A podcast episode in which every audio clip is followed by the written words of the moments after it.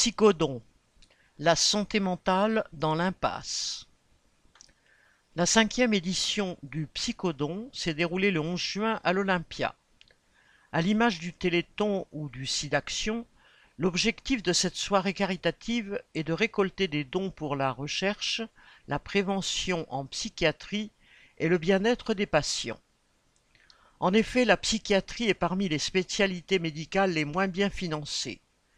Les conséquences de décennies de sous-financement sont des lits d'hospitalisation qui ferment, des médecins psychiatres qui manquent, des bâtiments hospitaliers vétustes, des soignants en nombre insuffisant, des mois d'attente pour des consultations, des renoncements aux soins, des patients à la rue ou en prison, etc.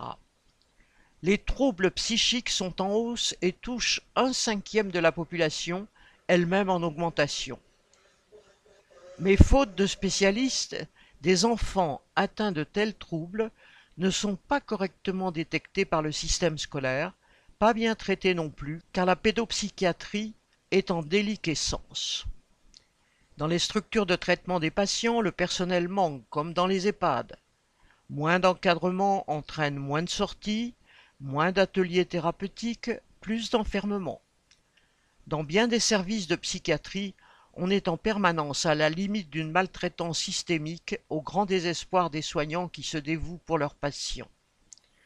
Deux ans après les assises de la santé mentale et de la psychiatrie réunies par le gouvernement en réponse à l'augmentation des troubles induits par la pandémie et les confinements, la situation est encore pire.